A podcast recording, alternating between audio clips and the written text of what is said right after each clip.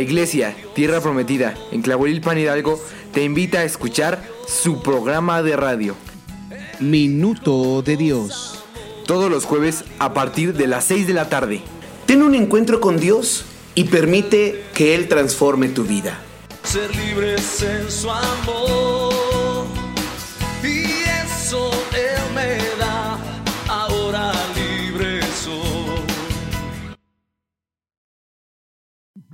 Minuto de Dios. Qué bonito. Qué bonito.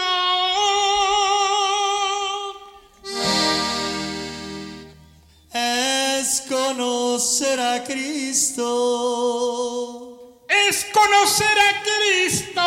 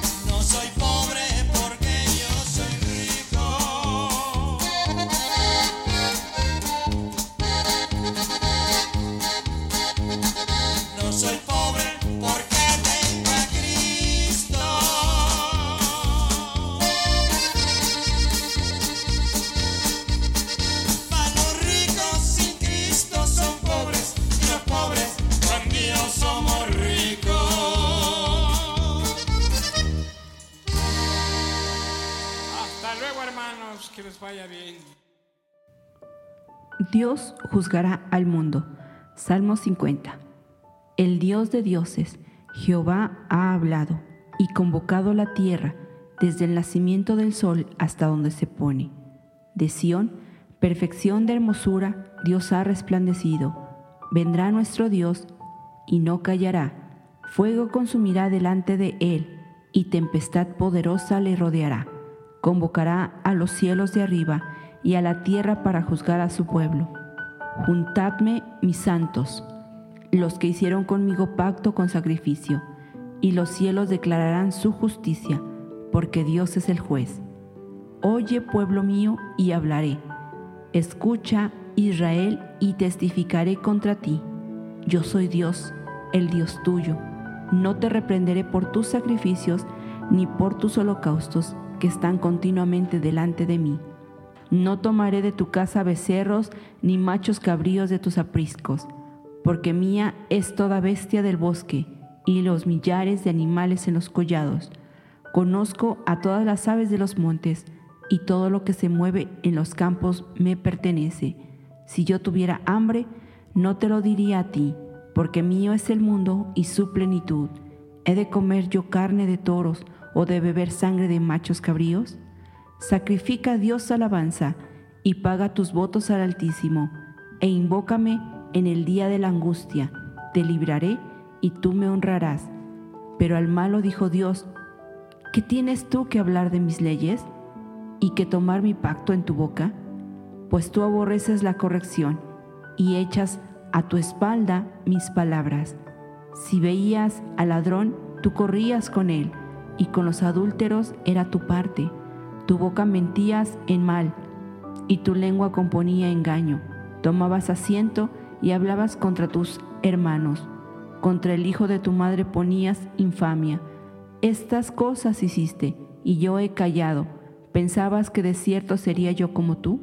Pero te reprenderé y las pondré delante de tus ojos. Entended ahora esto, los que os olvidáis de Dios, no sea que os despedace y no haya quien os libre. El que sacrifica alabanza me honrará, y al que ordenare su camino le mostraré la salvación de Dios. Sí, amén. El que sacrifica a Dios alabanza, le honra. Y el día de hoy queremos honrar el nombre de nuestro Señor Jesucristo. Les saludamos y les bendecimos a cada uno de ustedes. Soy el pastor Miguel, Miguel Katzin de la iglesia Tierra Prometida en Tlahuelilpan Hidalgo. Y como cada jueves ya ha sido costumbre y para mí de mucha alegría y mucho gozo, está también mi esposa Poli Arenas. Muy buenas tardes hermanos, Dios les ama y bendice. Juntos glorificamos a nuestro Dios que es poderoso y es maravilloso y damos la gloria porque su presencia, hermano, es muy importante. Eh, en esta hora les mandamos un gran saludo, un abrazo fraternal, que Jesucristo llene sus casas, sus vidas con su paz. Damos gracias al Señor porque estamos reuniéndonos ya como iglesia, como un solo cuerpo de Cristo para glorificarle. Si usted nos escucha por primera vez, le invitamos, venga a la iglesia, conozca más de aquel que nos ha dado vida eterna y salvación. Es un gusto, hermanos, sea usted bienvenido. Así es, sean bienvenidos a este programa Minuto de Dios.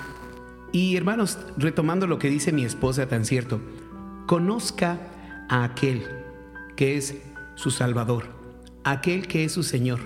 Y precisamente en relación a eso, el día de hoy queremos hablar y compartirles una palabra basada en el Evangelio de Lucas, capítulo 9, verso 18, que dice la escritura que es la confesión de Pedro.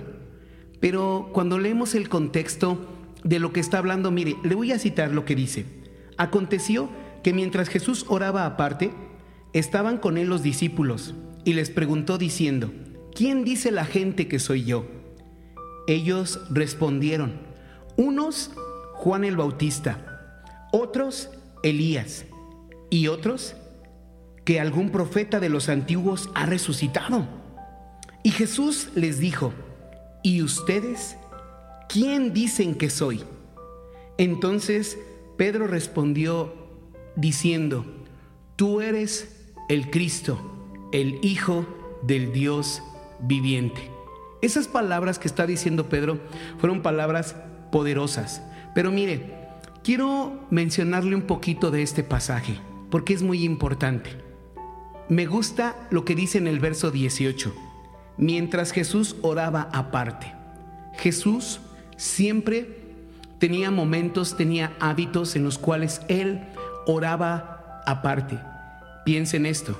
Siendo él el Hijo de Dios, él tenía momentos de oración, de intimidad con el Padre, cuánto más nosotros necesitamos estar en esos momentos de quietud, de comunión, de aprender a escuchar a Dios a través de su palabra, escucharle, conocerle, conocerle, decía mi esposa, conozca, conozcamos a aquel. Y en este contexto, Jesús, hablando con sus discípulos, les dijo a ellos, ¿quién dicen las personas? ¿Qué escuchan? ¿Qué dicen que soy yo? ¿Quién dicen que soy yo? Ellos le mencionaron lo que en ese momento se estaba diciendo acerca de Jesús. Y, y unos le dijeron que eres Juan el Bautista. Esto lo decían porque Juan, unos meses antes, había, lo, lo habían, le habían quitado la vida ya, había muerto por causa del mensaje, había muerto por el rey Herodes, por consejo de Herodías, ya que Juan el Bautista siempre confrontaba a los hombres a llevarles a un arrepentimiento verdadero, a, una- a un arrepentimiento. Entonces, había personas que decían, no es Juan, resucitó Juan el Bautista, mira, es él, porque escuchaban hablar a Jesús y sus palabras se, se maravillaban de las enseñanzas que él daba y se sorprendían también por los milagros y las sanidades que Jesús hacía. Sin embargo, aunque Juan milagros no hizo como tal, Jesús sí los hizo con poder. Entonces decía, no, este viene como Elías, pero con, con, más, con más fuerza. ¿Pero por qué decían eso? Porque no conocían quién era Jesús. Había momentos inclusive que los mismos apóstoles no sabían quién era Jesús. Cuando Jesús calmó la tormenta, no sabían, decían, ¿quién es este? Que aún el viento y el mar le obedecen. Y, y sabe una cosa, hermanos, hoy en día pasa lo mismo. Quizás usted ha escuchado de Jesús, quizás usted ha escuchado acerca de, de nuestro Señor Jesucristo.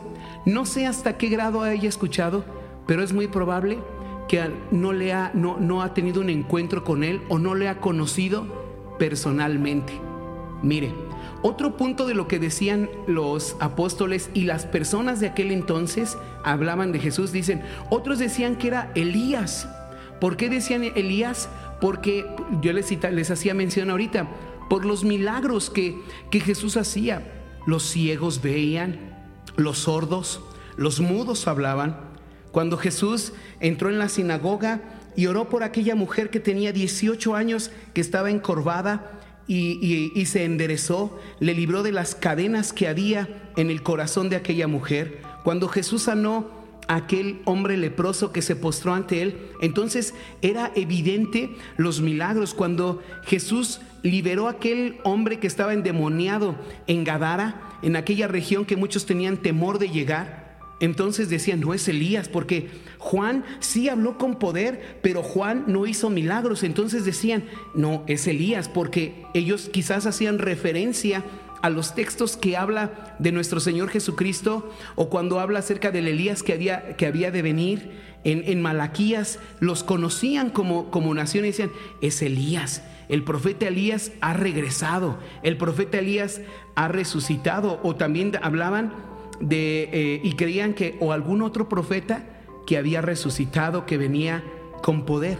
Pero eso era lo que las demás personas decían. Y si hoy Jesús hiciera esa misma pregunta en nuestro entorno, si hoy Jesús hiciera esa misma pregunta, ¿sabe qué responderíamos muchos de muchos muchas personas o qué han respon- qué responden el día de hoy diciendo, "No, es que Jesús está en todas las religiones. Jesús está en una iglesia. Jesús está en este y a veces nos enfocamos en cosas que realmente generalizamos y hablamos no, no realmente porque le conozcamos. Con esto no quiero decir que no se hable del Señor o que cuando nos congregamos le alabamos. Él es la razón por la cual nosotros nos reunimos. Pero cuando nos enfocamos en decir en una religión, en una denominación o en un aspecto este, más a, a nuestro entendimiento o basado más en nuestro razonamiento, en nuestro esfuerzo, ha habido personas que a mí me han dicho, no, pues mira, tú con que te portes bien ya es suficiente y con eso ya Dios se lo va a tomar en cuenta. Hay personas que el día de hoy dicen que este, hablar de Jesús, no, pues es que con que nada, nada más con que haga este, buenas obras, con eso ya va a ser más que suficiente. Pero cuando nosotros empezamos a conocer más acerca de la palabra, es cuando la palabra de Dios, en primer lugar, confronta nuestras vidas en qué aspecto. Lo que nos aparta de Dios es el pecado. Amados hermanos, usted y yo tenemos que entender esta parte. Sin arrepentimiento no hay salvación.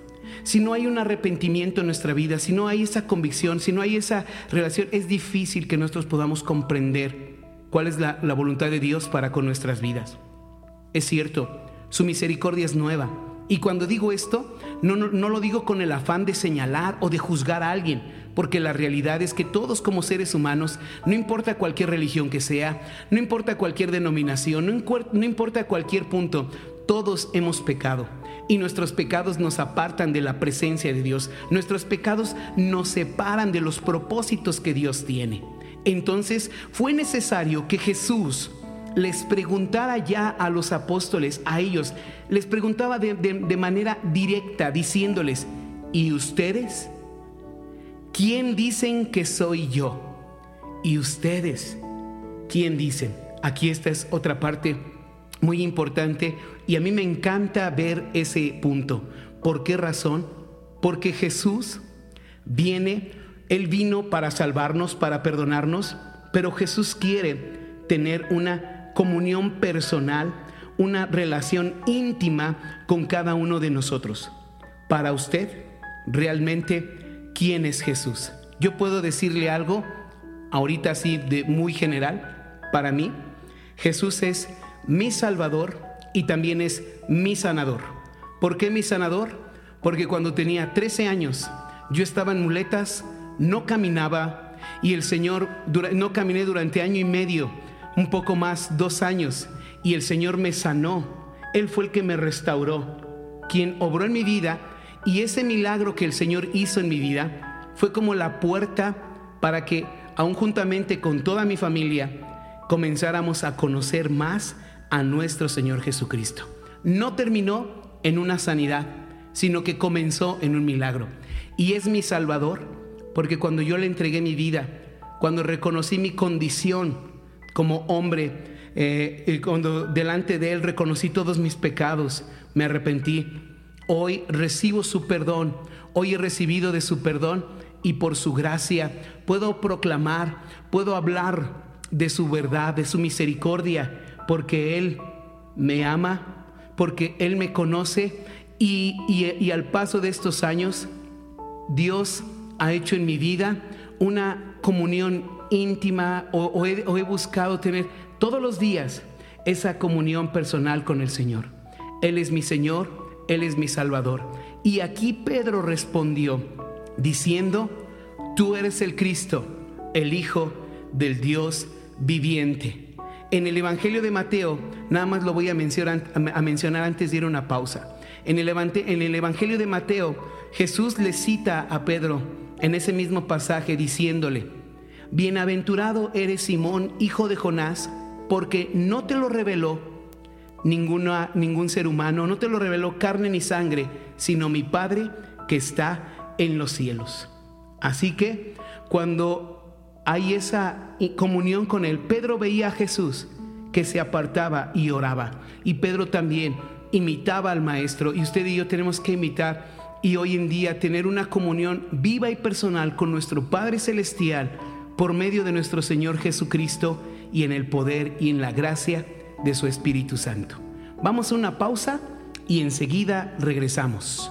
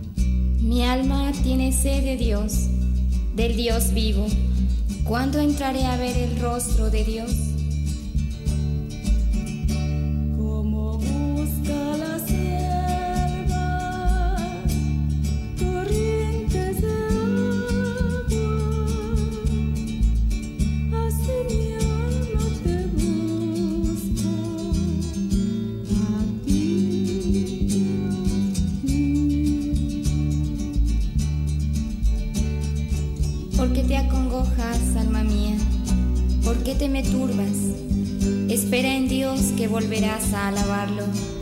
Salud de mi rostro, Dios mío.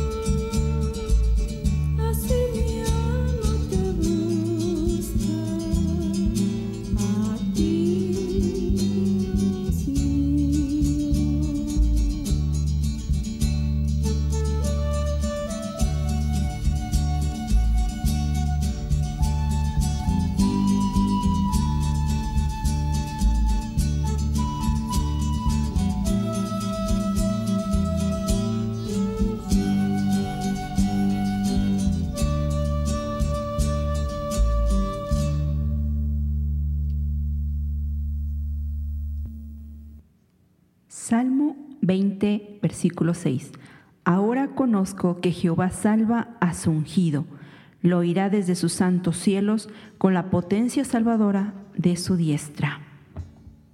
Salmo 20. Amado hermano y hermana, ¿de qué manera usted conoció a Dios? ¿Cuál fue la situación que le llevó a buscarle? ¿Acaso fue una sanidad física? ¿Usted estaba enfermo o enferma? ¿Le desahuciaron los médicos? ¿O tenía alguna necesidad de sanidad espiritual? Llegó el momento en que usted ya no quería vivir y pensó en quitarse la vida. ¿O buscó una sanidad emocional donde usted se sentía vacío, vacía, solo? ¿Cuál fue la situación que le llevó a buscar a nuestro Señor Jesucristo? Sea cual sea, hermanos, dice la palabra del Señor, ahora conozco que Jehová salva a su ungido y usted es ungido o ungida por el Señor, es amado de Dios. Versículo 6 en adelante dice, lo oirán desde los santos cielos con la potencia salvadora de su diestra. Escucha al Señor, escuche la voz de su amado de su Salvador y glorifíquele, porque solo él, él, solo Él merece toda la gloria, porque Él le llamó y Él le ama en cualquier situación y se lo ha demostrado. Así es. Todos los días el Señor nos lo demuestra.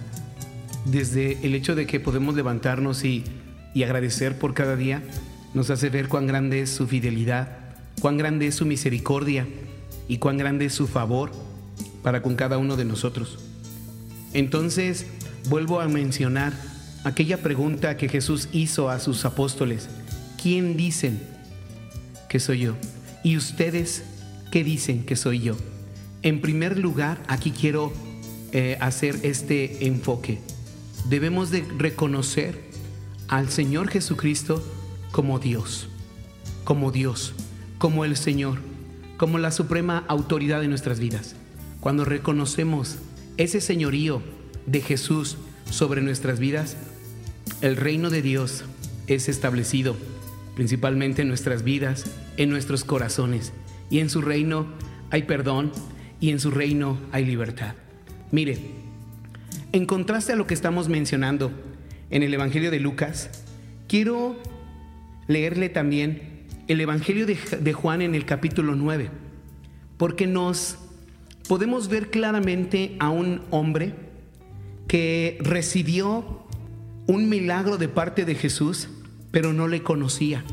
Hay mucho que, que ver cada vez que nosotros citamos las escrituras o miramos las escrituras y vamos ahondando, aprendemos cada día más cosas. Y aquí vemos a un hombre que había nacido ciego. Voy a citar algunos versículos y vamos a ir desarrollando este pasaje para terminar en este programa, a lo largo de este programa. Bueno, dice así, al pasar Jesús vio un hombre ciego de nacimiento y le preguntaron sus discípulos diciendo, Rabí, ¿quién pecó? ¿Este o sus padres para que haya nacido, para que haya nacido ciego? Ahí me paro en primer lugar. Mire, la tendencia de nosotros como seres humanos es esa. Como seres humanos siempre tenemos la tendencia de mirar las cosas malas, el por qué pasan eh, las situaciones, no que seamos ajenos o, que no nos demos cuenta de que siempre las consecuencias de lo que hagamos nos van a alcanzar. A veces no lo queremos ver, pero sabemos que así es.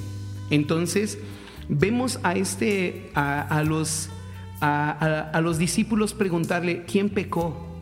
¿Quién, fue? ¿Qué- cu- ¿Cuál fue el problema?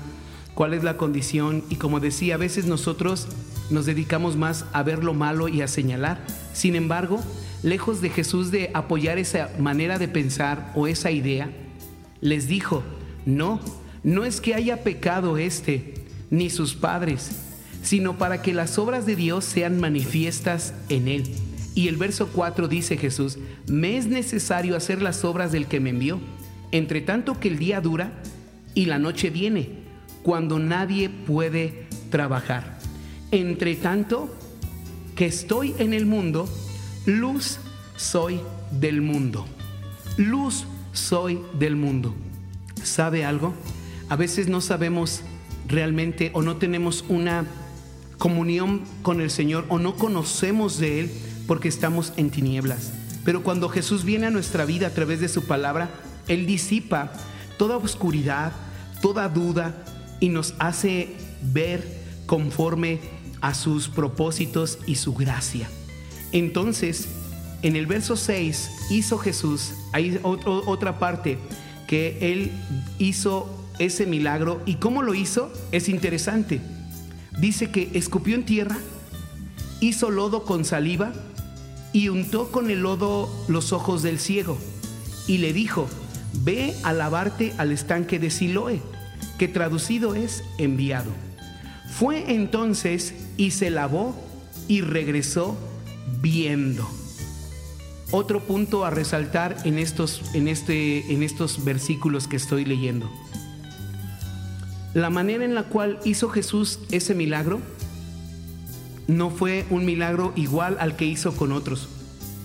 Pero dice que aquí escupió en tierra e hizo lodo con su saliva y lo untó, lo untó en los ojos del ciego y le dijo que se fuera a lavar al estanque de Siloé. Mire, ese estanque de Siloé lo había construido el rey Ezequías.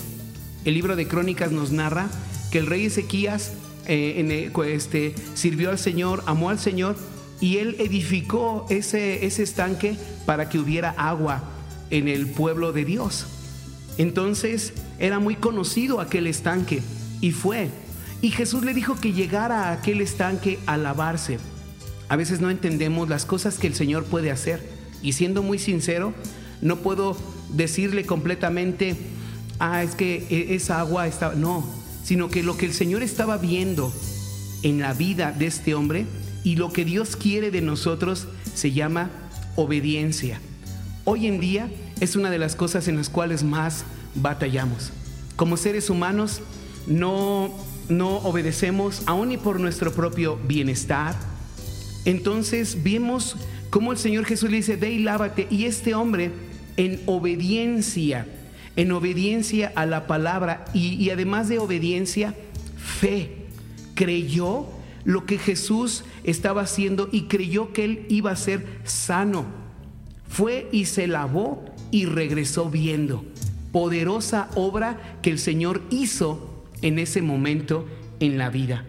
Cuando él este, dice la escritura que cuando entonces los vecinos y los que antes le habían visto que era ciego decían, ¿no es este el que se, se- se sentaba y mendigaba?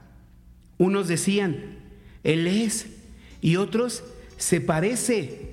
Y él decía, sí, yo soy, pero ya veo. Y todos se maravillaban. Mire, aquí muchos dudaban que fuera aquel hombre. Dice la palabra. Entonces le preguntaron, ¿y cómo es que se te abrieron los ojos? Él le respondió diciéndoles, aquel hombre que se llama Jesús hizo lodo, me untó los ojos y me dijo, ve y lávate al Siloé. Yo fui, me lavé y recibí la vista. Entonces le dijeron, ¿y dónde está?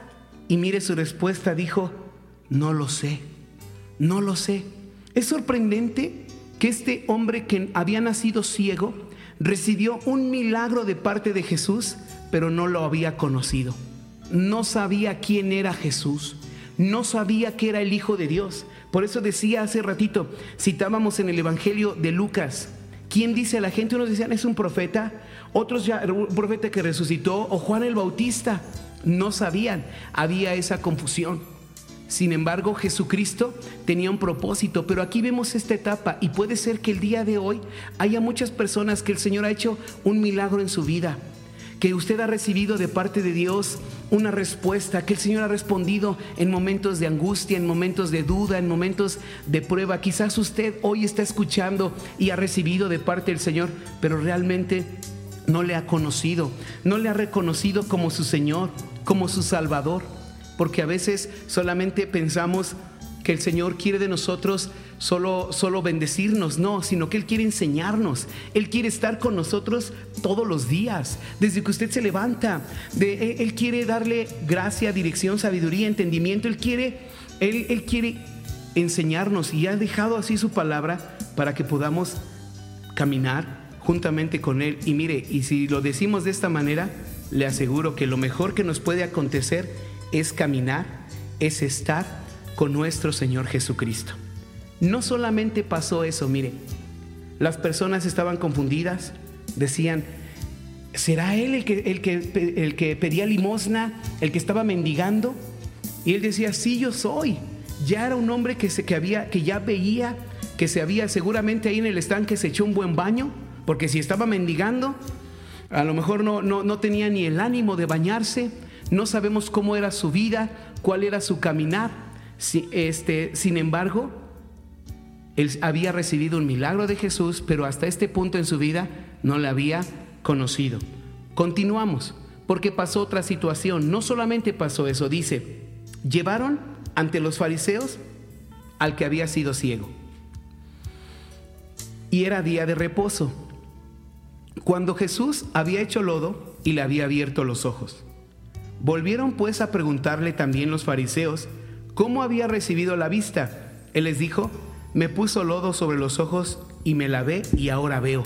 Mire, esto era un conflicto para muchas personas que eran religiosas en aquel entonces, inclusive las mismas personas, porque las personas fueron los que lo llevaron, porque le dijeron, es que me untó lodo, era un día de reposo, era sábado, el día que Jesús untó lodo sobre sus ojos. Y dice que este, eh, hizo que quebrantara uno de los mandamientos o de, lo, de las leyes que guardaban entre ellos como religión. En su religiosidad guardaban, no puedes caminar tanto en su entendimiento, no era tanto porque era día de reposo. Entonces Jesús hizo caminar a aquel hombre por una distancia, quebrantando el mandamiento que ellos tenían establecido, y para eso ellos lo llevaron como un motivo de acusarles, ¿no? Porque esto que hizo, quién sabe de dónde habrá sido, no sabe ni quién lo sanó, quién sabe qué pasó. Y lo llevaron ante los fariseos para interrogarlo, para cuestionarle, porque no estaba cumpliendo conforme, conforme a las leyes que tenían ellos. Y Jesús, en medio de eso, siempre quiere mostrarnos que Él es Señor del sábado que, él es, que, él, que todos los días podemos estar en comunión con Él, que todos los días podemos acercarnos a Él confiadamente. Entonces, ellos le preguntaron, ¿a quién, quién, cómo fue que te sanó? Él respondía diciendo, este, Él me puso lodo sobre los ojos, me lavé y ahora veo. A mí me sorprende que estos hombres, en lugar de glorificar a Dios o maravillarse, porque un hombre que era ciego toda su vida y ahora veía, estaba lejos de glorificar a Dios, estaban buscando siempre las cosas malas. Eso sigue pasando el día de hoy. Enfocarnos siempre más en las cuestiones eh, o querer buscar, como decimos vulgarmente, muros con trinchetes o querer sacar cosas de donde no hay, no nos permite ver la gloria de Dios. Y no nos permite ver por qué, porque eso representa que en nuestra vida, en nuestra mente hay tinieblas, nuestro corazón está entenebrecido y a veces no miramos cuando no estamos en esa o, no, no tenemos esa, ese entendimiento, esa comunión con el Señor o querer mirar las cosas malas. Ellos dejaron de ver el milagro que estaba delante de sus ojos. En lugar de glorificar a Dios, empezaron a cuestionarles, empezamos, empezaron a decirle al grado de mencionar y decirle, este hombre no procede de Dios porque no guarda el día de reposo, de reposo. Y otros decían, ¿cómo puede ser que un hombre pecador haga estas señales, haga estos prodigios? Y entre ellos mismos había división. Y miren, el versículo 17 lo podemos relacionar con lo que estábamos leyendo en un principio, con el del Evangelio de Lucas, porque le dijeron al ciego, ¿tú qué dices del que te abrió los ojos? Y él dijo que es profeta. Los judíos no creían que él había sido ciego y que había recibido la vista, hasta que llamaron a los padres del que había recibido la vista. Eso sí, como les decía, me sorprende que en lugar de glorificar a Dios por ese milagro, no creían. ¿Por qué no creían que había sido ciego? Porque ni siquiera le conocían, porque ni siquiera sabían lo que estaba viviendo la familia, las personas. A ellos solamente les interesaba su propio entorno, sus propios intereses y decían que honraban a Dios. Por eso llamaron a sus padres para preguntarle, a un hombre de 40 años, para preguntarle como si fuera un pequeñito de 5 o 6 años, de 4 años, lo llamaron, lo, lo citaron, citaron a sus padres. Quiero que usted relacione en este segmento estas palabras, lo que estamos viendo, y quizás, ¿y usted qué dice hoy? ¿Qué decimos hoy acerca de Jesús? ¿Tú quién dices? Este hombre que era ciego decía, yo creo que es un profeta. Vamos a una pausa y enseguida regresamos con este su programa Minuto de Dios de la Iglesia Tierra Prometida en Tlahuelilpan Hidalgo.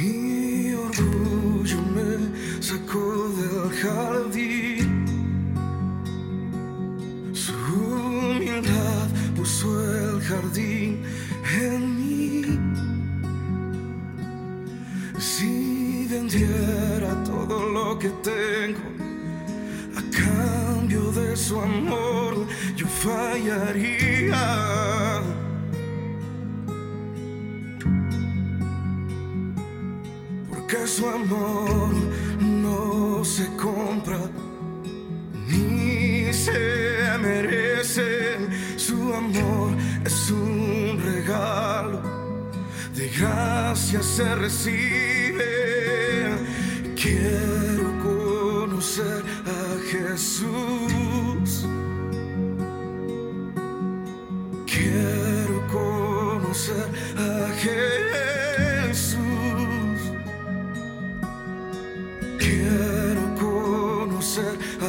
Jesús. Quiero conocer a Jesús.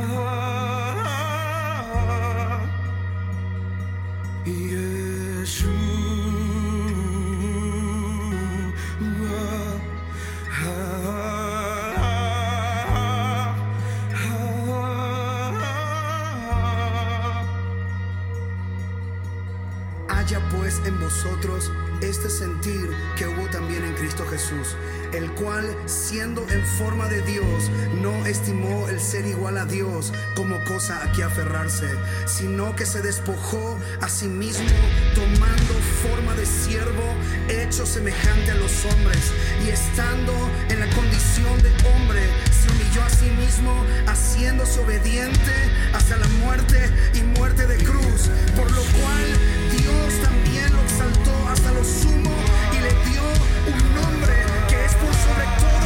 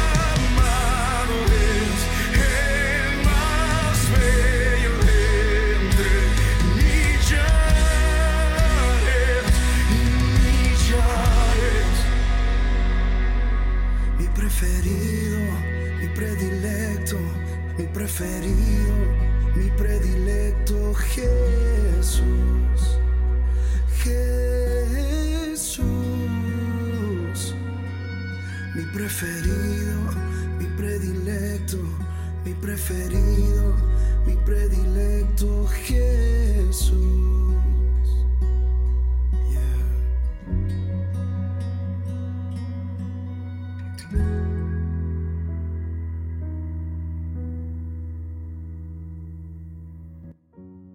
Salmo 72, versículo 18. Bendito Jehová Dios, el Dios de Israel, el único que hace maravillas. Bendito su nombre glorioso para siempre, y toda la tierra sea llena de su gloria. Amén y amén. Conforme a la palabra que hemos estado escuchando, hermanos, ¿quién creen que es Él? ¿El profeta? Él es más que un profeta. Amados hermanos, Él es el Hijo de Dios. Él es nuestro sanador. Él es nuestro único Dios verdadero. Él es el único Salvador. Él es el único dador de la vida. Él es todo en todo. Y ahora, amados hermanos, que ya le conocemos, ¿qué debemos hacer? Dice en su palabra, glorificarle, exaltarle, alabar su nombre, proclamar, proclamar sus maravillas, bendecir su nombre y adorarle. Adorar al único Dios verdadero, al único Dios que hace maravillas. Salmo 72, al único Dios que hace maravillas. Amén. Él es grande y hacedor de maravillas. Porque Él es el único, hermanos, que perdona todos nuestros pecados. Todos nuestros pecados Él los perdona. Él es nuestro Salvador y en Él todas las promesas de Dios son sí y son amén. En este último segmento vamos a continuar con esto con este pasaje que estamos relacionando con el evangelio de Lucas. ¿Quién dicen y ustedes quién dicen que soy yo? Para ustedes quién es Jesús? Quizás hoy muchos están en la etapa cuando este hombre ha recibido un milagro, recibió sanidad, pero no le conocía, no sabía quién era Jesús y lo estaban cuestionando los fariseos, las principales autoridades religiosas de su pueblo, lo cuestionaban al grado que mandaron llamar a sus padres para saber si era ciego o no. Porque decía, no, este ni era ciego, este es, era de ser palero. Yo creo que nada más este, le dieron un- unas monedas y ya dijo que, que veía. Sin embargo, porque ellos estaban cegados en su orgullo, cegados en su incredulidad, cegados en su razonamiento, cegados en sus necedades, no podían ver o no querían ver las maravillas de Dios manifestadas claramente ante sus ojos. Muchas veces nosotros podemos estar de la misma manera, aferrados, afanados a nuestro razonamiento y no ver la misericordia de Dios que se manifiesta todos los días en nuestras vidas.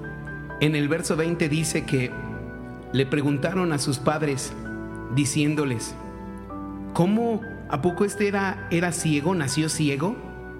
Y sus padres respondieron diciendo, sabemos que es nuestro hijo, que estaba, que nació ciego, pero ¿cómo ahora ve?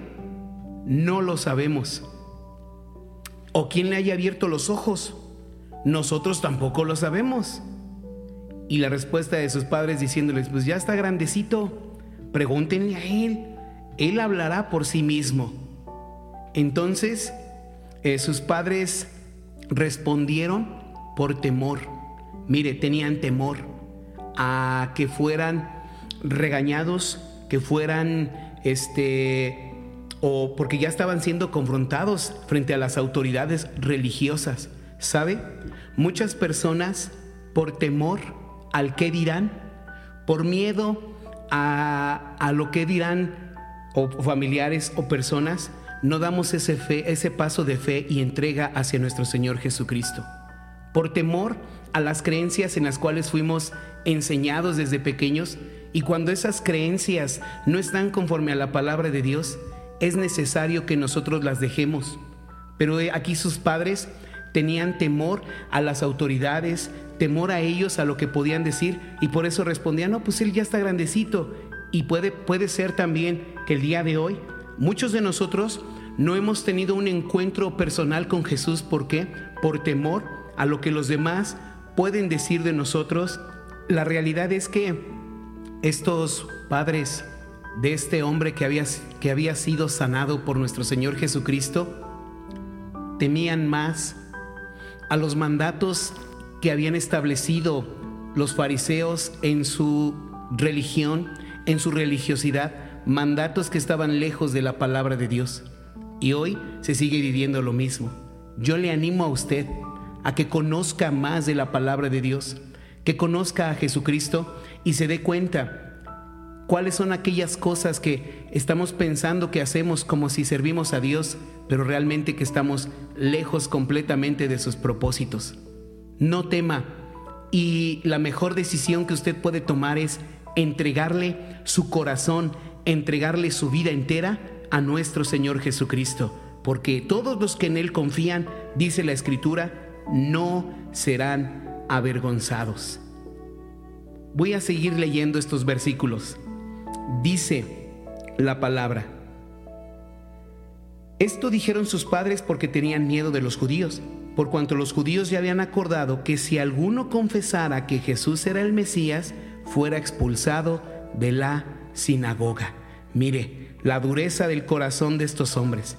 No podían confesar a Jesús y ellos temieron más a las autoridades, más, pero a las autoridades religiosas.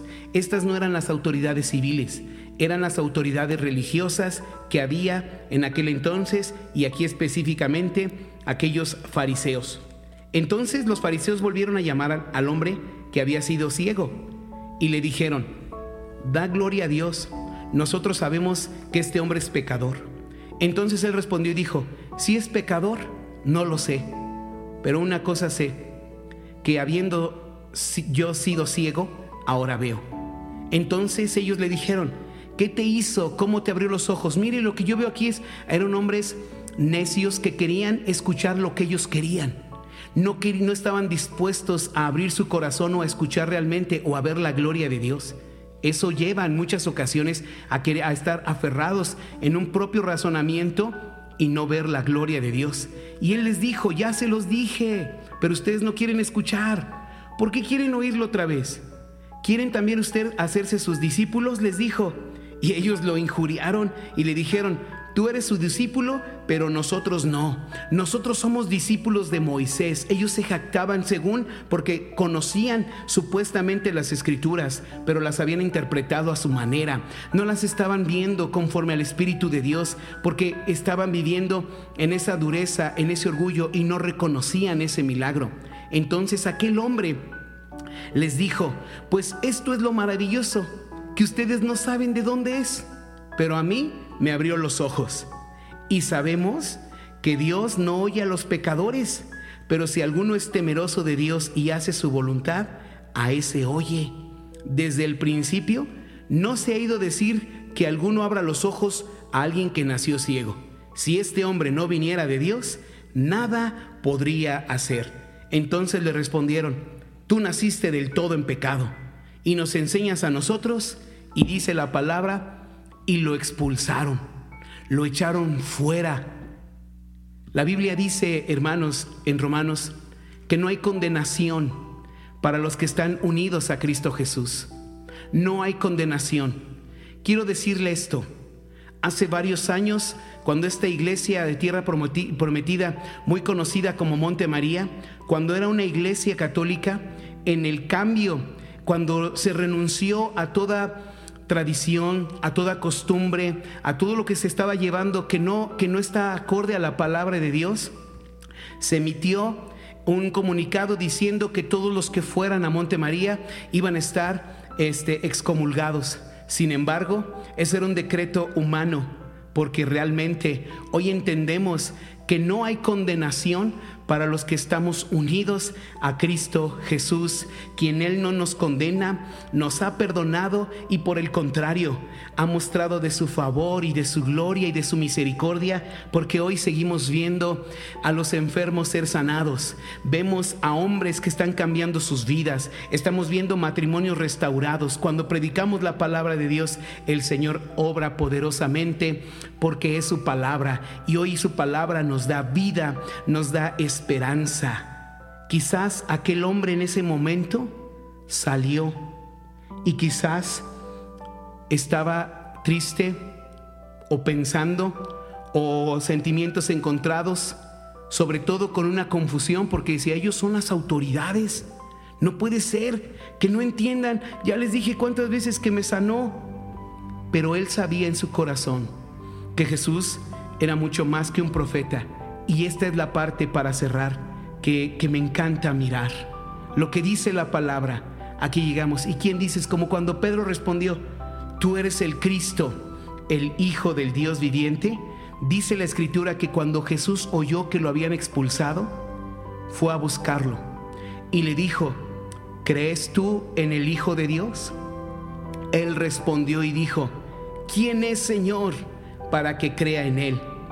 Le dijo Jesús, pues le has visto, el que habla contigo es Él. Y mire lo que dice la palabra en el versículo 38. Jesús le dijo, creo Señor. Y él le dijo, perdón, y el ciego le dijo, creo Señor, y le adoró. Se, se postró ante él y le adoró, reconociéndolo como su Señor. No lo había, no le había conocido, no le había, había experimentado un milagro, una sanidad, pero no le había conocido completamente. Y cuando Jesús le pregunta, ¿crees tú en el Hijo de Dios? Y él respondió, creo Señor, creo y le adoró. Hoy Jesús viene a nuestro encuentro, a nuestra vida, para que nosotros le conozcamos, para que creamos en Él, para que esperemos en su favor y en su misericordia. Dice el versículo 39, Jesús dijo, para juicio he venido yo a este mundo, para que los que no ven vean y los que ven sean cegados. Entonces algunos de los fariseos que estaban con él, al oír esto, le dijeron, ¿acaso nosotros somos también ciegos? Jesús les dijo, si fueran ciegos, no tendrían pecado. Pero ahora porque dicen vemos, vuestro pecado permanece en ustedes. Por la dureza del corazón de estos hombres, por querer ver las cosas más a su manera y no reconocer su condición, ellos quizás murieron en sus pecados. Y no digo quizás, aquí lo dice la palabra, pero aquel hombre que era menospreciado, que estaba mendigando, que no veía, que aún sus mismos padres por miedo lo dejaron solo, aquel hombre dio gloria a Dios y su vida fue un impacto que hasta el día de hoy sigue siendo testimonio para que nuestra fe sea avivada en las obras del Hijo de Dios que hoy sigue haciendo. Oramos en este tiempo. Señor Jesucristo, cada día queremos conocerte más y más. Permítenos, Señor, conocerte. Yo creo que tú eres el Hijo de Dios. Creo que tú eres el Mesías. Creo que tú veniste para salvarnos y darnos vida. Hoy te acepto como mi Señor y como mi Salvador. Y te pido, Señor, que transformes mi vida y mi corazón. Te pedimos, Señor, por todos nuestros, eh, todos los que están escuchando este programa. Señor, los que quizás estamos en ese proceso que aún, Señor, hemos recibido un milagro, pero no nos hemos acercado hacia ti. Hoy pido, Señor, que tú salgas a ese encuentro y te manifiestes a sus vidas, a sus corazones, que tu palabra, Señor, llegue a cada uno de ellos y que podamos conocerte más y más, Señor. Te damos gracias, te alabamos y te bendecimos por tu misericordia. A ti siempre la gloria. Amén. Aleluya. Gloria a Dios. Que Dios les bendiga y hasta la próxima.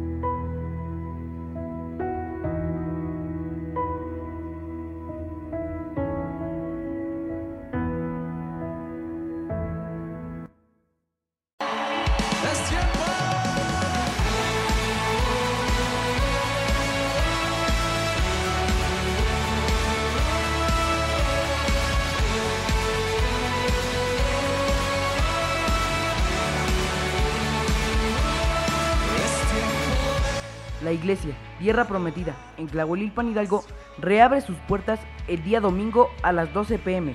Le invitamos a que este domingo venga con un corazón dispuesto, traiga su Biblia y juntos seguiremos clamando al Señor en estos tiempos que sean de bendición, de visitación, de sanidad y restauración en el nombre de Jesucristo. Les recuerdo la dirección, calle Silvestre Padilla García, número 51 en la colonia Miravalle, en Tlahuelilpan Hidalgo. Les esperamos.